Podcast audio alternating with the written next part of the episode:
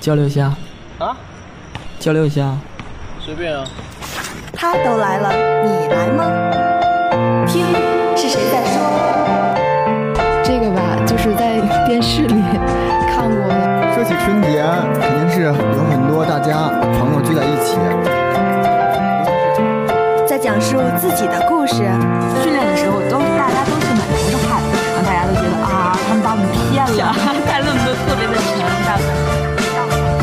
其实挺有意思的，你看它字形非常的修长，非常的柔美，或动人心弦，或温馨浪漫。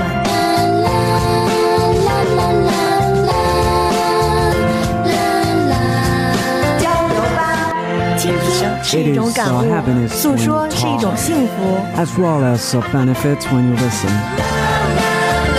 据感悟，体味幸福，尽在六九在线交流聊天室。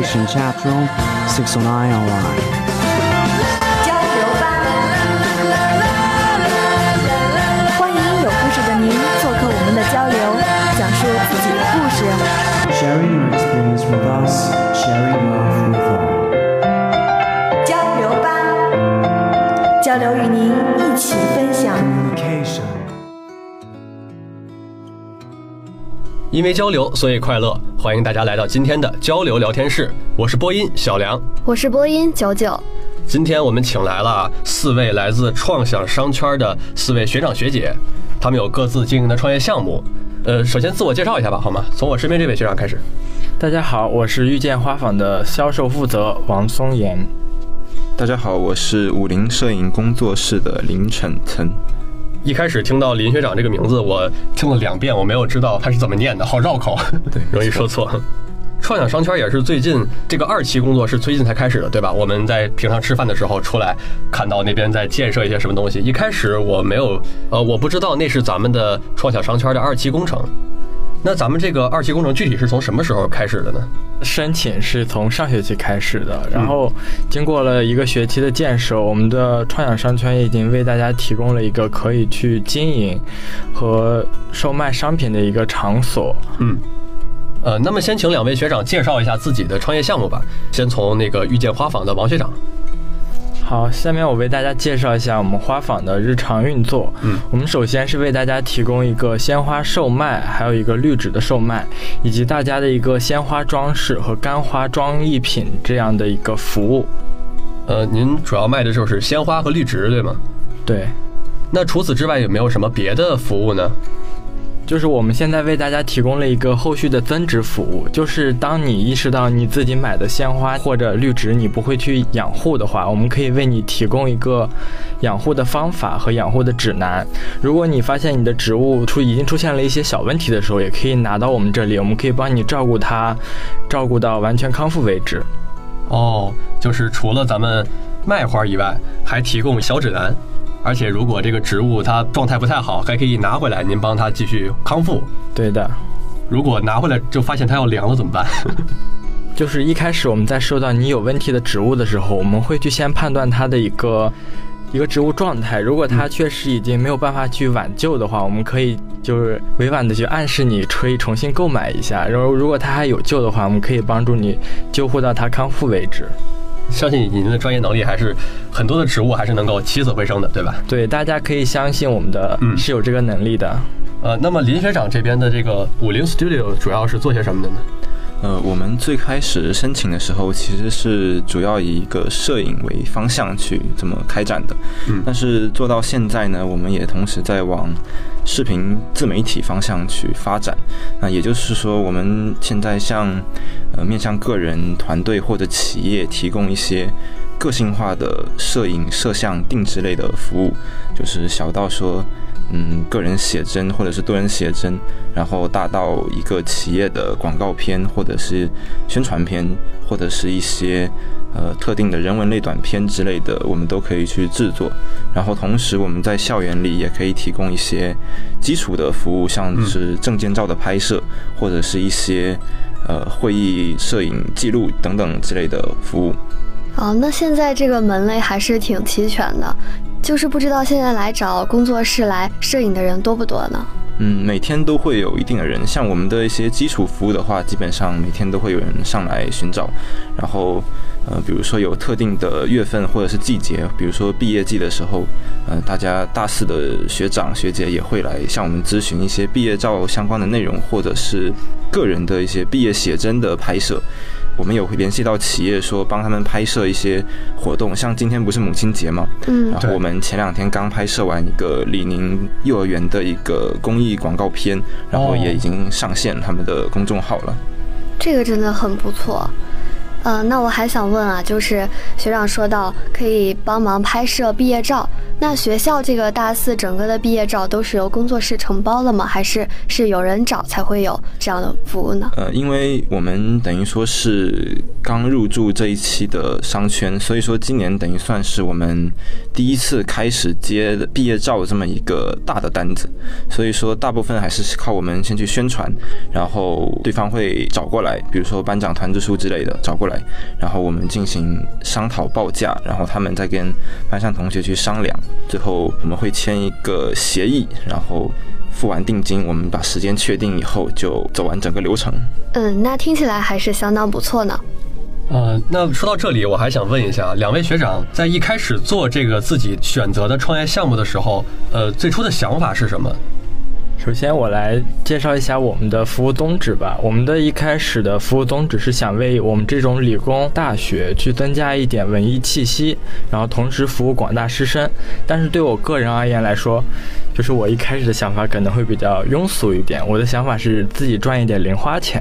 哦，挣第一桶金。对对，但是在后来和我的同学、和我的父母以及我的指导老师交流之后，我发现创新创业这一块不仅能够为我赚取一些零花钱，还可以增强我的应变和与人沟通的能力。就是您发现，在这个创业过程中啊，不仅收获了一开始想收获的一些资金的积累，而且还收获了更多其实一开始没有想到的东西，而这些能力其实要比您的这些资金要更重要，对吧？对，这也是我创业所能为我提供的一个福利吧。那林学长，您一开始选择做这个工作室是什么原因呢？我一开始选择做工作室想法就比较简单，因为一直都很喜欢，从高中到大学为止一直都很喜欢摄影。然后上了大学，就像他刚才说的，一个理工科学校，我觉得，特别是当时我们禅社和数媒专业的同学还没有搬过来的时候，那这个学校其实真的很缺乏一些这样的气息。嗯，然后我想说，跟有共同爱好的同学组建这么一个小团队，然后大家一起把自己的爱好去变成一项小事业一样的、哦、一样的东西。那在您组建这个团队的过程中，一开始有大概多少人呢？人是不是在一直在壮大？呃，我们最早的话，一开始是有六个人，六个人的团队。然后在二期的时候，我们现在有十个人。然后我们也会去招募一些新的同学、新的新的朋友。嗯。那不知道我们工作室就是除了提供这个摄影，能不能就是帮助一些有这个兴趣的同学来学习一些这样摄影的知识呢？对我们其实一开始也有这样的想法，就是在我们工作室达到一个稳定阶段的时候，我们想说去开设这样一个摄影的教学课程，从一个基础到一个比较高阶一点的这个阶段，从摄影到摄像，从前期到后期，呃，甚至从数码到胶片这样的一个摄影的教学服务，我们也一直在思考，并且也在着手准备说去开设这样的一个课程。嗯，我觉得这个其实对我们来说还是非常有用的，因为像我平常了解到啊，平时同学们出去玩、旅行，经常会有想要拍照片的这种欲望啊，对对，就是想要拍好看的照片，但是自身的技术不是那么的完美，可能没有达到自己预期的想法。如果我们的工作室可以开设这样一个课程，教授一下大家如何能拍出来更好的照片，我觉得对同学们是一个特别好的机会。到时候等林学长开一个。直男摄影教学班，我肯定去报。每次出去都被别人诟病这直男拍照。那我很期待你来。那么在两位学长一开始做这个项目的时候，在申请啊，包括前期这一部分中，有没有什么经历到一些比较不太顺利的事情？首先呢，作为一个花坊去出售绿植和鲜花的话，最难受和艰难的时候一定是植物的死亡，还有鲜花的枯萎。当时遇到这种情况啊，就会非常的难过，然后也自己也手足无措。但是到最后，就是看到这样的情况，我就意识到你给一些植物去光浇水是没有用的。然后我后来还慢慢了解到了一些去观察植物的根系，判断它是否健康，然后又判断植物是否需要去施肥啊、去换水之类的。嗯。当天气比较热的时候，鲜花就容易脱水嘛，嗯一脱水就会比较难处理，所以一开始我也不会懂这个鲜花脱水了应该怎么办。到最后我知道了，鲜花脱水应该把它提前进行剪根，然后把它泡在水里，鲜花自动恢复能力很强，然后过几个小时它就会继续恢复生机。呃，那像这样的知识也是学长您从经营店铺中一点一点得到的，对吧？对，肯定一开始也是不知道的，因为我原先是从来没有接触过植物的。嗯，在开了这家花坊之后，我不仅接触到植物，还学习到了有关植物的很多小知识。小知识，嗯。那林学长这边有没有遇到过什么问题呀、呃，其实我们遇到的问题挺多的，因为如果说我们只是以一个爱好去进行摄影的话，嗯，这本身是非常容易的。但是如果说我们要去组成一个团队，去开展一个工作室去经营的话，那我们所要涉及的东西就不只是摄影摄像上面方面内容，就比如说我们要去做一些创业计划书，然后去扩展我们本身的一些知识面。难的地方其实不是我们继续去拍照，而是说我们去构建团队的时候面临的一些我们曾经没有了解过的未知的一些领域。那其次就是在我们团队建立起来之后，那我们面对的客户变多了，我们需要更好的跟客户进行沟通，去交流。那不同的客户之间，其实沟通起来的难易程度也不太一样。特别是比如说我们拍摄一些写真的时候，因为这个东西其实是一种个体审美性很强的一种照片形式。那喜欢的人他会很喜欢，那不喜欢的人，你不管怎么做，他都不会喜欢。那所以说，就有一些人他可能找到你，但他并不知道你是一种什么样风格的，或者是你们团队里的人都是什么样的风格的。嗯，那最后有可能导致说我们做出来的东西他不喜欢，就是我们会担心这个问题。不过目前来看，好像说还没有这方面的问题出现。那其次就是跟甲方、跟客户爸爸沟通的时候，就是在乙方的话，其实是比较被动的一个状态，因为刚成立，然后大家不太信任我们，所以说他们会把很多的条件压得特别低，然后时间压得也特别紧，而我们又不得不去接受这样的一些要求。刚才林学长说的呀，给我一些启示，就是一个人把他爱好做好，其实可能不会那么难，但是如果把一个爱好变成事业，那么这之中就会有别的更多的因素需要你去考虑和需要去做到。那两位现在做的项目，这些经营的内容是自己想做的吗？比如说学长您这儿卖的花儿，还有林学长那儿做的那个证件照，这些是你想做的吗？先从王学长您这儿。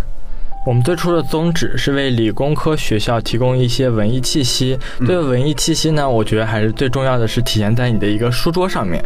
所以我们希望给大家提供一个书桌上的一个小盆栽或者一瓶插花这样子的。所以我们推出了一个鲜花包月的服务。也就是说，您其实最想给大家推荐的是那种桌上的一瓶插花这样的东西。对，我相信桌上的一个小盆栽和一束小插花，可以为大家开启一天的好心情。那林学长一开始或者说现在最想做的那些事情，我相信肯定不是证件照，对吧？对，因为证件照肯定不是说我想去做的事情，对但是做这件事情，它确实能够帮助我更好的去做一些我想做的事情，因为它能够给我们带来一定的流水。那有一定的资金的时候，我们就可以去更好的去提升自己的硬件上面的东西，然后去达到说我们想要做的事情。因为我本身比较喜欢是拍人像方面的一些内容，主要就是还是写真拍摄，嗯，然后现在也在接触一些视频类的写真的拍摄，然后这两块是我比较希望去做的。所以说，我们现在开展的工作，它并不是百分之百我们全都愿意去做的，肯定。但是其实大多数人都是一样，你不可能说所做的内容都是你自己想做、愿意去做的。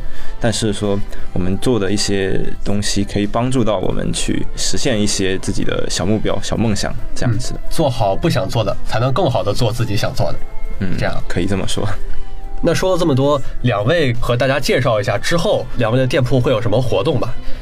首先，我要为广大的男性朋友辩解一下，现在都已经是九零一二年了，收到花也不再是女生的特权，女生也可以给自己喜欢的男生送花，比如阳光的向日葵，还有霸气的帝王花，这都可以是女生为自己喜欢的男生送上花的最好选择。然后五二零是一个明媚美妙的日子，仿佛火焰般的石榴花绽放。在今年，遇见花坊愿意为你的浪漫奇思搭建现实的平台，预定低于市场价且在校内保鲜的五二零花束，毫无后顾之忧的让你心爱之人绽开花样笑颜。文案满分，鼓掌。那咱们工作室这边呢？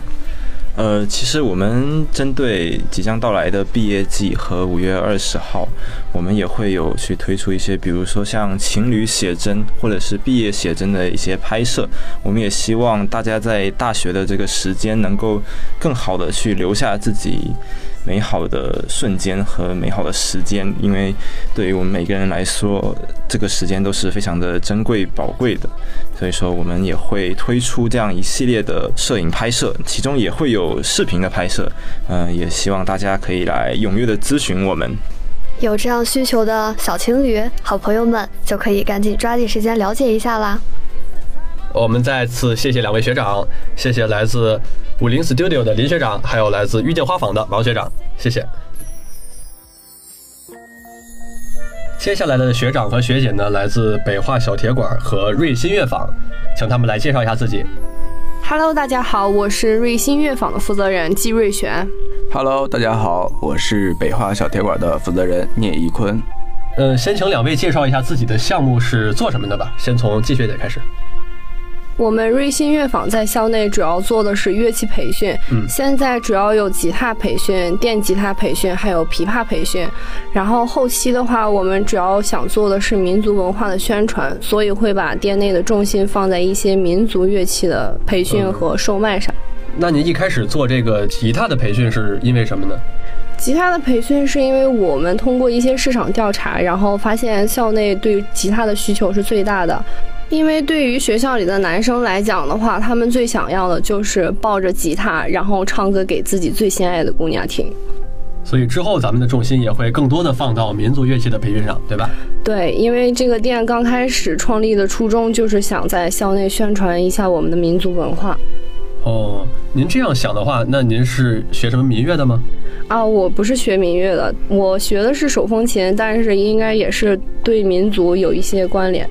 哦，就是自己喜欢想宣传这样的事情，所以咱们开了这样一个店，哦，是的，做这样的一些事。没错。那么学长呢？北化小铁馆主要的项目都是什么呢？小铁馆主要是为同学们提供一个健身的服务，到后续的话会有私教的服务以及营养餐的提供，大概是这样的。平时私底下学长是不是也比较喜欢健身，所以才选择了这样一个项目？嗯，对的，平时就是特别爱健身，呃，也就是兴趣来主导我这个创业的这个方向的。呃，之前我田径队的朋友有跟我讲过，他们去那个健身房，我一直了解到的是咱们学校体育馆里的那个健身房，但是后来我才知道是您的这个小铁馆，他们在那边训练。那您那边除了就是田径队的训练以外，那么其他的散户，就是咱们的同学，会有很多吗？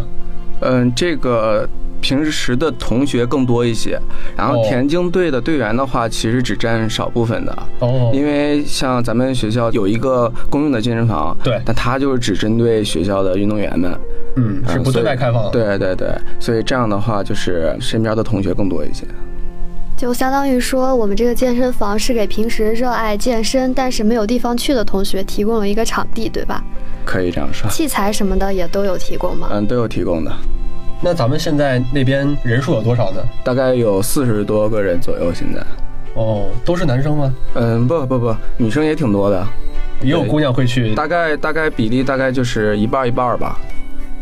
那就问到季学姐，您这边。目前办的主要还是吉他培训、电吉他培训，那还有琵琶，对吧？是的。那之后还准备开展别的业务吗？还是说现在有准备计划中的？嗯，现在有一些同学过来有问到古筝、古琴一些民族乐器，然后我们也正在，因为这学期课时不太够了，准备在下学期开设课程，进行系统化的学习。哦，那您这边的老师主要是从哪儿请的呢？我们这边有两个模式，一个是专业模式和兴趣班模式。然后对于专业模式的话，我们是从昌平区的琴行里面请的专业教师。然后兴趣班的模式就是咱们校内的一些特长生，比如说呃民乐团的小伙伴呀，或者是一些生命花园的小伙伴。对，我请他们过来来教。是的。那那我觉得，如果是同学来教的话，不说上课的效果，至少氛围可能会更好，对吧？因为都是同学。嗯，对，同学之间相处融洽，然后大家也是边交朋友边学习，这样课堂效果会更好一点。嗯。那我想问问学长啊，我们健身房这边的教练呢，也是像学姐一样，他们是找了专业的教练呢，还是就是平时学校里比较特长的一些人来教呢？呃，目前我们的教练就是我们的创始人李想学长，他现在是大四，非常专业，然后还获得了很多证书什么的。哇哦！还有主要一些就是我们的会员们，会员们有一些就是很专业，他们就会带着呃一些不太专业的同学，然后一起来训练，互帮互助这样的。带着来练。对对对对。那我们平时找学员的时候，就是靠大家口耳相传来介绍呢，还是就像在路上一样，游泳健身了解一下那种吗？嗯，游泳健身这个我们目前对我们目目前还没有的，因为咱们这个健身房主要是咱们官方商圈宣传，宣传之后主要还是靠会员们，会员们他们会号召自己身边的同学一起来健身，然后就是起到一个互相监督的作用。他们大概是这样的，就是大家一起练习，一起督促。对对对对对。那我们这个健身房总共可以容纳多少人一起健身呢？目前的话，因为不是太大，所以说，呃，就十五个人左右一起同时健身的话，在后期人数再多一些的话，我们会安排分成组来进行训练。这样的好处是什么呢？就是这个组里面有一些比较专业的一些同学，嗯，然后带一些非专业的，就是他们能互相的带着练一下，这样效果可能会更好一些，就是提升一下效率。对对对，而且把这个空间也给它更对更有效的利用起来了。嗯，那我刚才听学长说啊，呃，现在已经是这样了，就是会练的带着不会练的，就不那么会练的同学。对对对。呃，而不是各自练各自的，谁也不说话那样。对，那我觉得咱们就是您这边客户的这个氛围，应该也是很好的吧？像这边教琴的上课一样，大家都是一个朋友的状态，对吗？对，我觉得特别好，特别好，就是大家是一个大家庭的感觉。这个是有一些会员是亲口这样说出来的。我自己已经觉得这里，这我很多的好朋友都在这里。这样，对对。哇，那我觉得在这之外交到的朋友，那真的是非常好的一件事情。对。那学姐这边，您的这个客户主要靠的是咱们官方的宣传吗？还是大家互相了解、互相口耳相传这样的？啊，我们一部分学员是靠我们商圈的正式宣传，剩下一部分就是朋友带着朋友的朋友一起来学习，这样子的话比较有动力，而且大家一起能够坚持下去，而且都认识，互相可以啊，对，这样子的话大家可以相互指导，比如说在宿舍的时候，可以大家互相交流一下今天学习的内容之类的。哦。呃，那如果说有同学想半程加入，比如说这个学期也快完了嘛，就是一半过去了，那如果说有时候有的同学这个时候才知道，那想加入可以吗？嗯，是可以的。然后我们比如说老师会提前半个小时到一个小时之间，然后给他补一下前面的课程。然后等到正式上课的时候，他再跟这节课的同学一起学习这节课的课程。如果要是课下他还有时间，然后跟老师的课余时间能对得上的话，他可以随时过来补课。都是可以去调整的这些课时。是的，因为我们都是校内的学生，同学之间调整时间就比较方便自由。哦，那我觉得。这样也可以为大家免去一些后顾之忧啊，就是想学就可以来学，这样。嗯，对，就没有像到外面去学习是固定的老师、固定的时间，然后你要是缺课的话也没有办法补这样的问题。嗯，呃，那我就想问一下学姐，一开始你为什么选择了就是乐坊这个项目，就做这一类的？嗯，首先是我之前就是挺喜欢音乐，然后之后觉得咱们校内这个想学音乐的人特别多，而且因为咱们这个校址就是新校区校址有点偏，很多同学就是出去学习乐器来回交通不便利，而且还有存在安全隐患。肯定的。所以我就有想到能否把培训班开在校内。校内，哎，对，然后给同学带去一份便利。您刚才提了，就是希望做民乐、民族风的东西。那为什么你有这样一个想法呢？嗯，因为我觉得民族的东西是我们最值得自豪的东西，也是我们大学生现在其实说实话最缺少的一部分民族自信。嗯，因为民族自信，大家其实这个词都听过很多遍，而且天天基本上都挂在嘴边。嗯，但是实际上就是能做起来，能够把自己的实际行动表达出来的很少很少。所以我就想，是否能通过一个小店，比如说就是从乐器入手，然后之后在校内能够做到一个民族文化的小宣传。您通过这样的方式来身体力行去实践您说的那些。是是是，这是我当时的一个初衷。哦。那学长，您一开始选择健身房这个创业项目又是为什么呢？这个是因为，首先我也是比较喜欢健身这个东西的，因为我之前是比较胖的。所以说，我想让自己身材稍微更好一些。对对对对，然后这是我的初衷。然后还有就是因为咱们学校有这个健身的需求，咱们学校有一个健身房，但是它是比较专业的。刚才说过不给咱们对普通学生开，对，只针对咱们学校的运动员这些。是，所以说我们想的是办一个小的健身馆，然后能让大家一起来训练一下，一起来撸撸铁这样的，也是非常怎么说便民，而且。确实很有意义的一件事情，让大家在学习之余啊，不要宅在宿舍里打游戏啊、吃泡面这样的，然后出来健健身，而且还能交朋友，觉得真是很好的一件事情。那我之前去商圈看的时候啊，也觉得就是大家一起创业的学长学姐关系都特别融洽，但是大家的创业的项目都不同。其实我觉得这之间也是有一些关联的，不知道学长学姐有没有这种意向，就是联合一起举办什么活动呢？弹着吉他举铁，对对，举吉他撸撸着铁，然后弹着吉他，左手撸铁，右手弹吉他，对，这样互相的活动是有的。你像那个小铁管和咱们的吉他社关系就特别好，他们吉他社的那个学员们就会经常去我们小铁管一块去撸铁啊、玩玩什么的。然后像我们这边的人也会经常的在他们上课的时候去蹭蹭课呀什么的，这些对，在课堂里举，对对对。对，相当温暖的。那之后就是下一个创业阶段，那两位有什么打算吗？嗯，目前来说的话，我们下学期主要最大的合作是想跟我们的声音花园进行合作。哦，跟声花。对他们，呃，目前跟我们来说是最大的合作商家。然后我的期望就是能够在校内一起举办一些活动、商演，然后能够让更多的人加入我们乐坊。然后能跟我们一起玩起来，然后能让我们交到更多的朋友。当然，也希望可以有更多的音乐社团可以跟我们进行合作，然后让我们校内的一些民族氛围能够更好。一起来玩音乐，一起对，一起交朋友，然后一起把我们的这个民族文化的宣传力度做到最大。嗯。那咱们北化小铁馆这边呢，下一阶段有什么想法吗？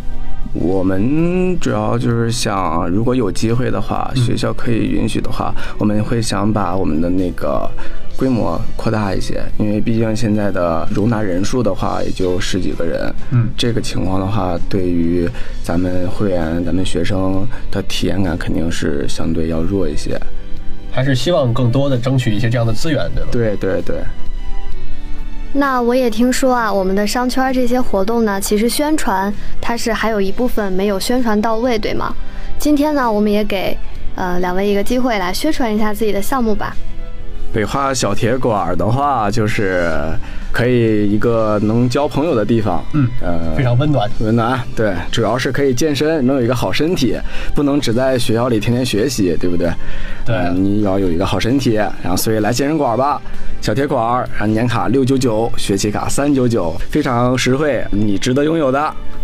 哦，那对于瑞幸乐坊来讲的话，现在店内最大的优惠应该是双人团购价是幺四九九，然后店内所有的乐器售卖都是八折。希望，嗯，就是听到我的广告之后，有音乐梦想的同学能够来创想商圈幺幺四室的瑞幸乐坊，然后可以联系我，我们可以随时开班，个性化定制课程，一起学琴，一起玩音乐。是的。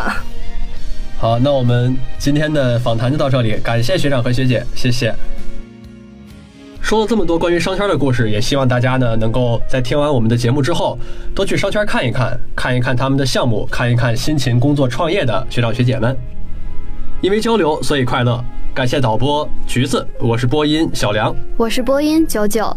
如果你有什么好玩的有趣的值得回忆的故事欢迎来做客我们的交流聊天室和我们说出你的故事。